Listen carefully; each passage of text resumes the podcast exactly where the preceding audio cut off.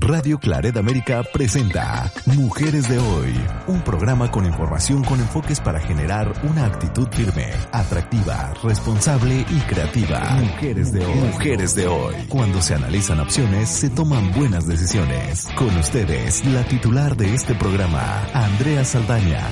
Aquí iniciamos.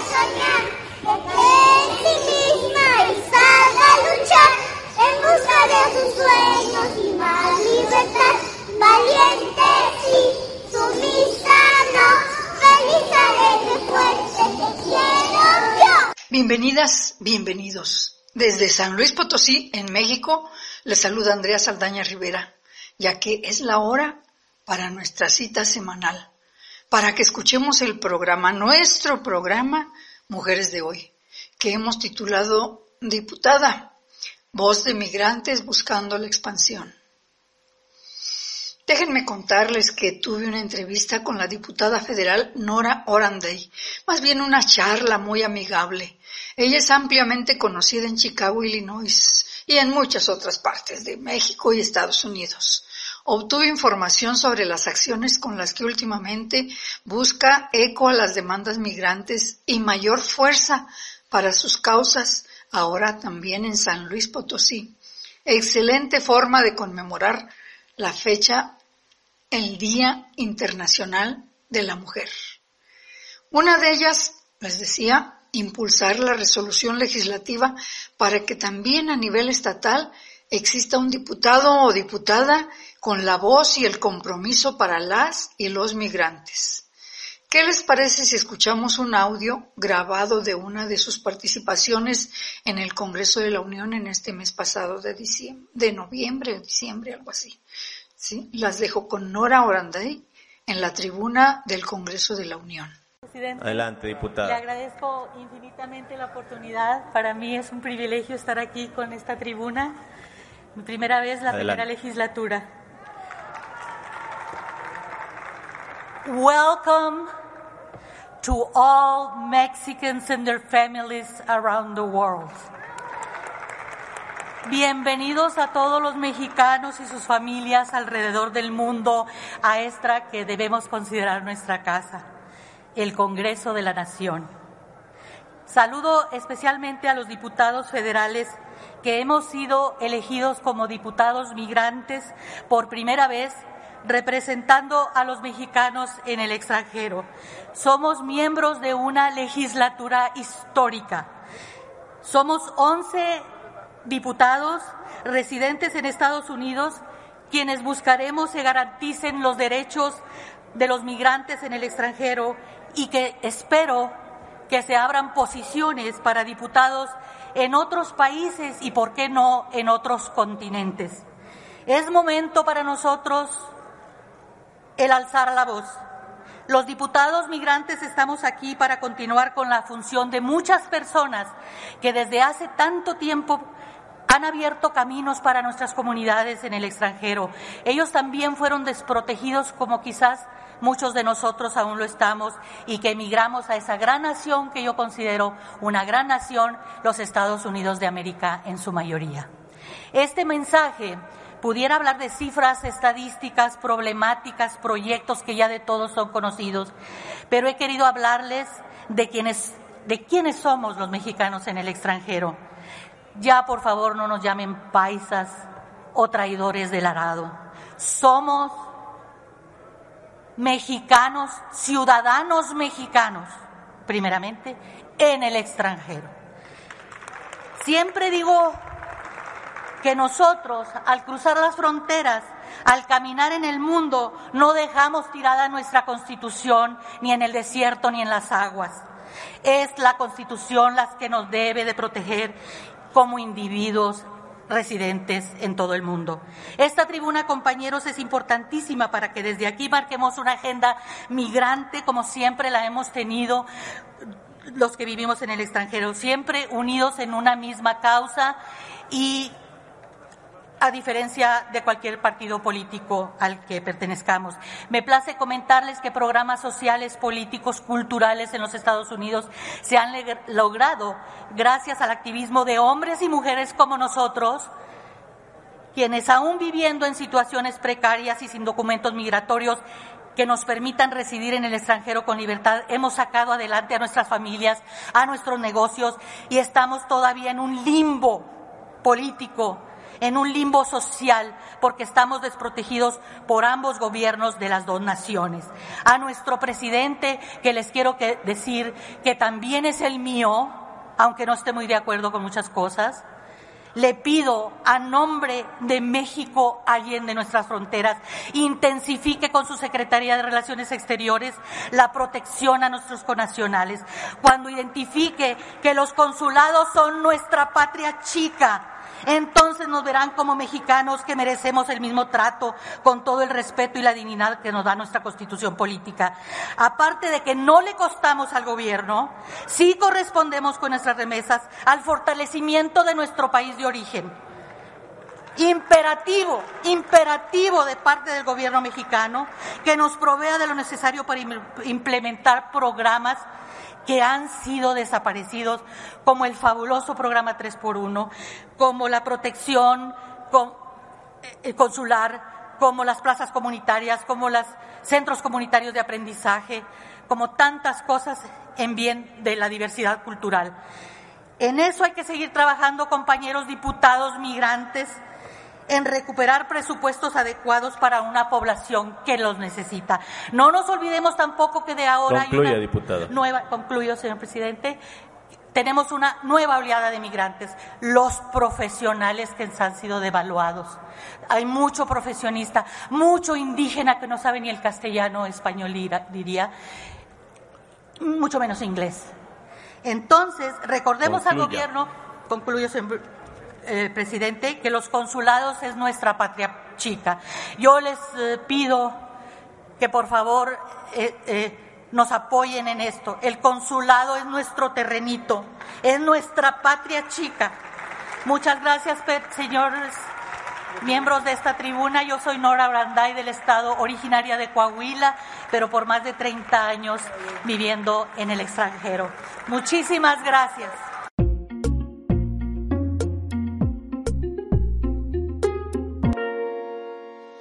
Acabamos de escuchar a Nora Oranday, diputada federal por la voz de las y los migrantes. Para quien no la conozca, permítame decirle que ella es diputada propietario para la 65 legislatura. Su nombre completo es Nora Elba Oranday Aguirre. Es diputada por Coahuila. Cuenta con una licenciatura en literatura española por el Instituto Tecnológico y de Estudios Superiores de Monterrey, Campus Monterrey. Estudió Historia y Apreciación del Arte en la Facultad de Artes Visuales de la Universidad Autónoma de Nuevo León.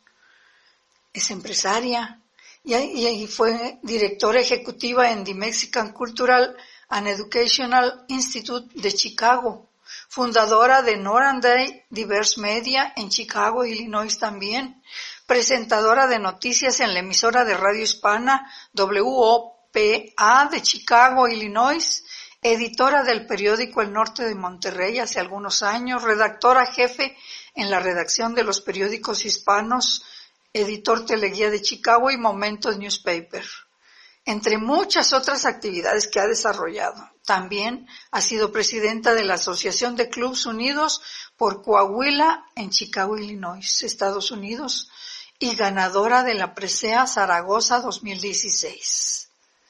Con razón, pensando en ella, quizá escribieron la canción Manos que Trabajan.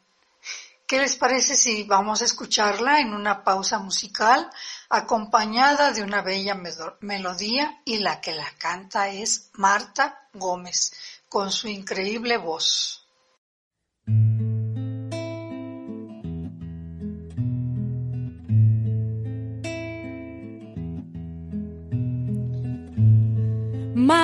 Fuerte va barriendo, pone leña en el fogón. Mano firme cuando escribe una carta de amor. Manos que tejen haciendo nudos, manos que rezan, manos que dan,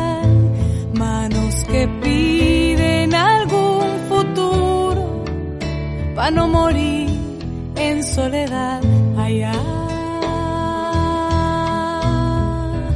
Allá. Mano vieja que trabajaba enlazando algún telar. Mano esclava aprendiendo a bailar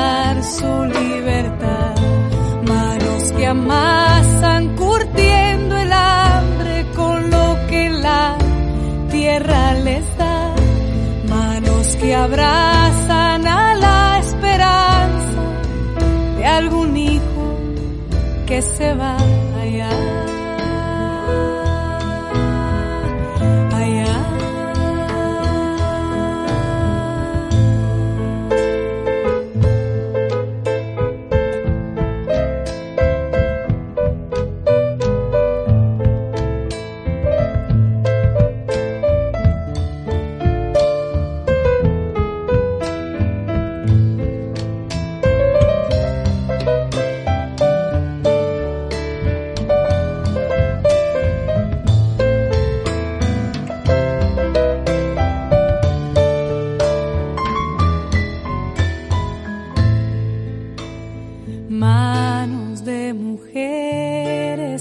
parido la verdad.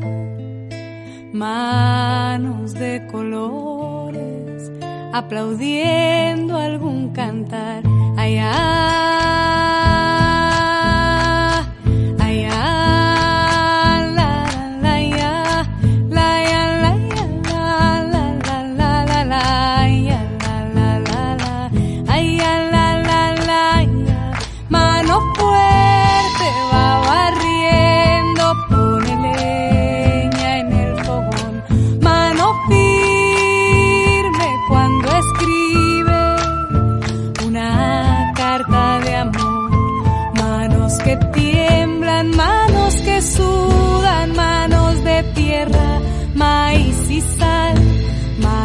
Que tocan dejando el alma, manos de sangre, de viento y mar. Manos que tiemblan, manos... Estás escuchando Mujeres de Hoy con Andrea Saldaña en Radio Claret América. Aquí estamos de nuevo en esta segunda parte del programa Mujeres de hoy. Nuestro programa, ¿verdad? Si se perdió la primera parte, vaya al podcast. No puede dejar de escuchar la canción Arroz con leche con la que iniciamos el programa y la presentación de la diputada Nora Oranday, que es la voz de las y los migrantes en el Congreso de la Unión. Déjeme decirle también que para mí este 8 de marzo fue un Día Internacional de la Mujer con muchas actividades. Tuve la charla con Nora Oranday, la partis con la diputada Nora Oranday, la participación en un panel junto con mujeres talentosas con las que compartí un poco de nuestras vidas, propósitos, escollos y triunfos, buscando que encuentren inspiración para sus sueños y proyectos, la juventud, los alumnos de tercero de, de preparatoria que estuvieron asistiendo precisamente a este panel. Fuimos panelistas investigadoras, la secretaria de turismo y su servidora como enfermera, docente, investigadora y escritora. Este, este preparatoria es del Instituto Ángel Aguirre, un centro educativo reconocido de, de acá de la ciudad de San Luis Potosí. Estuve también por la tarde en un webinar con la directora del Museo de Otón, mi maestra y amiga Ana Neumann y la licenciada Magdalena González Vega y después un desayuno al día siguiente con las autoridades del DIF estatal en donde las integrantes de la Asociación Mexicana de Mujeres Empresarias, capítulo San Luis Potosí, a través de su presidenta, la licenciada, la maestra Fabiola Mejorada Hernández, nos comprometimos a impulsar y participar en los programas que esta institución lleva hacia los grupos en indefensión. Me perdí asistir a la sesión solemne de la legislatura del Congreso del Estado, donde se hizo la entrega formal de un reconocimiento que se llama Matilde Cabrera y Piña de Corsi. Se lo entregaron a mi amiga y colega María de Lourdes Reina Carrizales. Ni les digo nada de ella porque afortunadamente quedó en una grabación su trayectoria, eh, quién es, cuál ha sido la labor que por este reconocimiento que se le otorga se hace patente la extraordinaria persona que es, mujer de temple, de compromiso y mujer modelo para muchas de nosotras y de las generaciones futuras.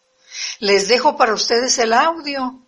Seguramente lo disfrutarán mucho y quizá hasta podrían reconocer en la vida de Lulú, que así le decimos cariñosamente, el modelo que muchas mujeres tienen para sus vidas, que se entregan a un sinfín de actividades, acciones y proyectos para los grupos menos favorecidos por la sociedad, a los que entregan además su cariño y su corazón. No se vaya, enseguida escucharemos la semblanza y reconocimiento para María de Lourdes Reina Carrizales y terminando este, aprovecho que para decirles cuídense mucho, diviértanse, pásenla bien y nos vemos la próxima, nos escuchamos la próxima semana. Sí. Nos pueden ver también a través de mi Facebook, Andrea Saldaña Rivera. Ahí está el webinar que hicimos en el Museo de Otón. Las dejo con la semblanza reconocimiento para Lourdes Reina Carrizales. Muchas gracias. El reconocimiento Matilde Cabrera y Piña de Corsi, nombrado así en honor a la primera legisladora potosina, fue instituido por nuestro Congreso para honrar a mujeres destacadas en la consecución de una sociedad paritaria y que realizan aportaciones importantes a la vida política, económica o social de San Luis Potosí. La edición 2022 se otorga a María de Lourdes Reina Carrizales, Lulú Reina, por la labor incondicional, sensible e incansable que desde la organización civil por más de 30 años realiza para la población adulta mayor, particularmente a favor de las mujeres. La vocación de Lulú nació siendo muy joven y la reconoció cuando tuvo un primer acercamiento con Estela, la primera adulta mayor que atendió.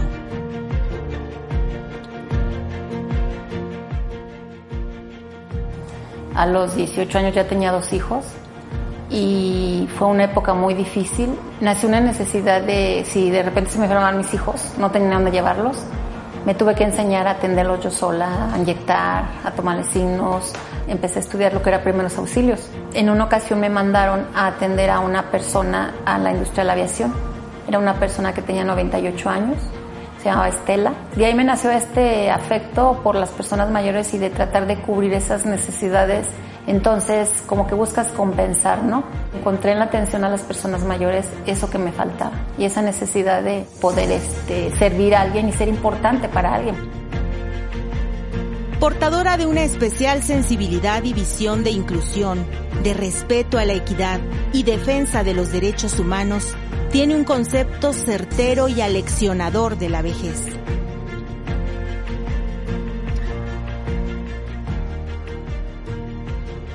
Entonces, para mí, la vejez es, es como una suma de todo lo que tú hiciste entre tu juventud, de todo lo que tú viviste y al final de cuentas lo, lo, arrastras al final de tu vida. Es algo que tienes que cultivar y vivir toda la vida. ¿Para qué? Para que al final de tu vida siempre tengas quien va a ver por ti o va a estar al pendiente de ti o simplemente compañía.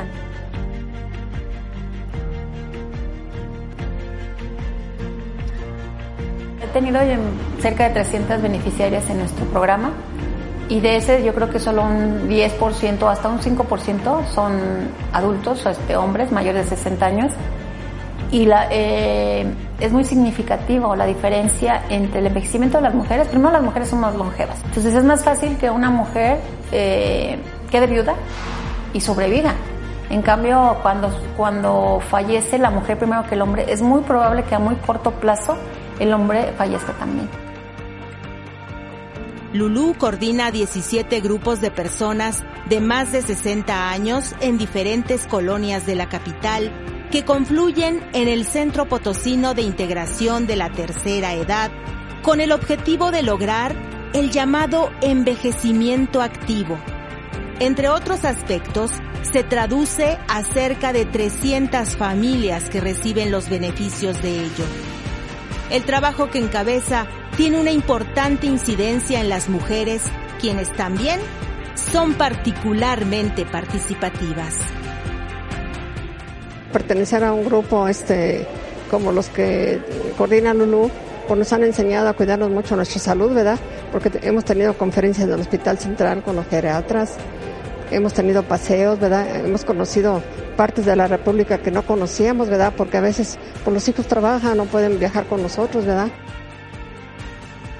Eh, estoy muy satisfecha en este grupo y en esta asociación porque nos quieren, nos apapachan, nos dan cariño, nos divierten, sobre todo, ¿verdad? Y soy feliz ahí. Estoy contenta con mi edad, con mi vida, con mi familia y más con mis grupos, con mis grupos, porque yo coordino un grupo en la unidad Ponciano Arriaga. Tenemos 27 años en ese grupo. La señora Lulu llegó con nosotros hace 25 años. Entonces, para nosotros ha sido un gran apoyo. Muchas personas como que le temen llegar a la tercera edad, pero es una etapa muy bonita sabiéndola disfrutar. Sobre todo eh, si pertenecemos al grupo de Cepite, pues tenemos muchas actividades.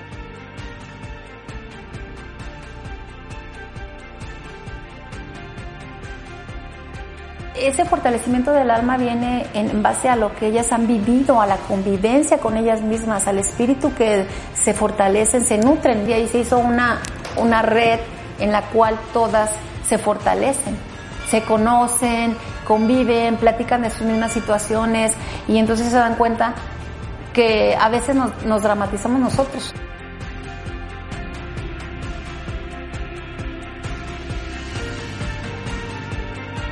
Como parte de las vivencias y el medio de la pandemia, se llevaron a cabo nuevas formas de participar, porque la consigna es no detenerse.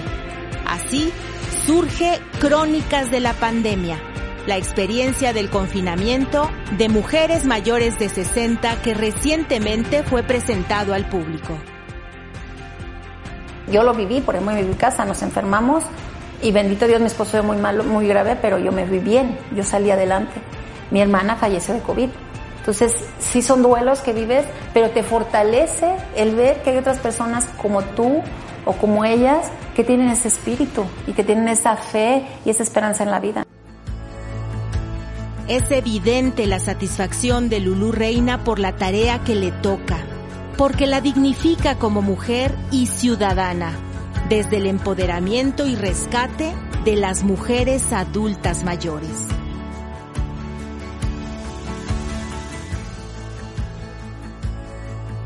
Los llevamos de paseo. Nosotros los sacamos este, cuando menos una vez al año de paseo. Dios me ha guiado y me ha puesto en el, en el camino a las personas indicadas. Y tenía facilidad de gestionar los paseos en campamentos a nivel nacional todo lo que tengo que ir, pues para que los camiones, que si los cuidadores, que si el médico, que si las gestiones, que si los permisos de la familia, vale la pena por haber dado la oportunidad a una persona, a una mujer adulta mayor, de conocer la playa. Entonces, esa expresión no se te olvida, no se te olvida porque ellas sienten que estuvieron ahí y se sienten fortalecidas porque sienten que dejaron ahí sus huellas.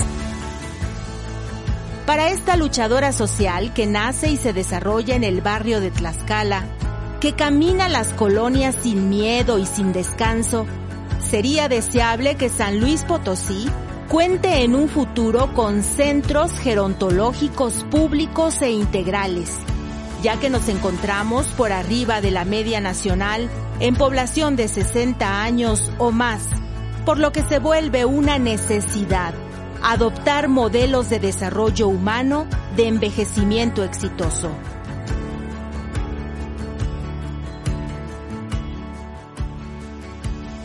He picado piedra, como no tienes idea. He picado piedra. He hablado de políticas públicas. He estado en instituciones que, dependen, que llevan programas. Y, cada cambio vuelves a como un retroceso, hablar sobre lo mismo, sobre los procesos, sobre los cambios. El programa de clubes de adultos mayores fue un programa que nació hace muchos años. Yo fui pionera aquí en San Luis. Hay momentos que si me canso y digo, no, ya, ya, con mis clubes y con lo que tengo, pues salimos adelante y atiendo 300 personas. Digo, y esas 300 personas, una familia, si tú tienes, a, eh, te pregunto, si tú vieras a tu mamá feliz, ¿no estarías tú contenta? ¿No tus nietos estarían contentos? Claro, esto es un beneficio no solo a la persona alta mayor, es a la familia. ¿Sí? Entonces, he tocado mucho piedra, no lo he logrado. No sé si lo voy a lograr.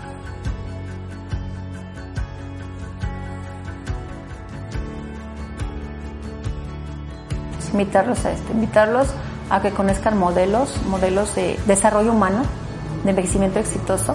Hay mucha gente todavía activa, tú la viste, todavía dinámica, con ganas de tener un espacio físico en donde ir a ejercitarse, en donde ir a hacer ejercicio, donde aprender pintura, donde leer, donde escribir. Yo, yo os invito a los autores que veamos estos espacios. Hay muchos espacios físicos del gobierno que se pueden aprovechar yo no estoy en contra de la institucionalización porque a lo mejor es, es una necesidad de mucha gente, más como vivimos ahora, ¿no? Que si los hijos, que si los trabajos, hay quien tenemos dos trabajos para solventar la vida, que sí. Y entonces es difícil a veces atender al adulto mayor si lo tienes enfermo en tu casa. Pero si lo tienes sano, entonces tienes un problema menos, ¿no? Una de las grandes enseñanzas de convivir con la adultez mayor es sin duda la necesidad de prepararse para llegar a ella educar a la comunidad, principalmente a las y los jóvenes para un envejecimiento activo.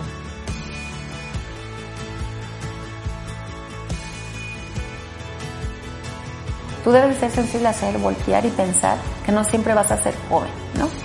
Tienes, sensibilidad hacia él y sobre todo educarte, educarte para un envejecimiento activo. O sea, ahorita tiende a dieta adecuada, haz ejercicio, fomenta tus relaciones, sea amable con la gente. Piensa que no siempre te vas a quedar en esa edad. Acuérdate que la juventud es una etapa, así como la vejez.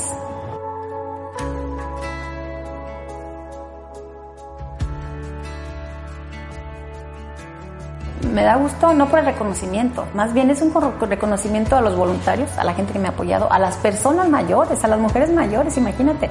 O sea, imagínate después de tanto tiempo tocar piedra y que finalmente alguien reconozca tu labor en favor de las mujeres mayores. Entonces les quiere decir que a lo mejor ya tocamos la fibra de alguien y a lo mejor que padre que fue en el Congreso del Estado y que nos están viendo, que están viendo que hay muchas mujeres y que, y que son activas y que todavía podemos este, crear estrategias políticas públicas, podemos educar, podemos capacitar, no nos hemos acabado, somos mujeres activas, llenas de fuerza y de energía.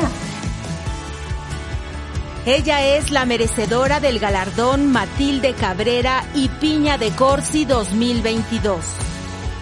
Gracias, Lulú Reina, por su contribución a una sociedad paritaria y su aporte invaluable a nuestro desarrollo humano y social.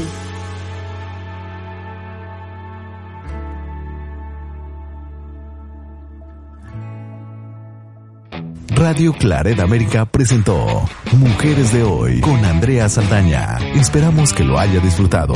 Sus comentarios son importantes. Contáctenos en radioclaredamerica.com o en mujeresdehoy.mx.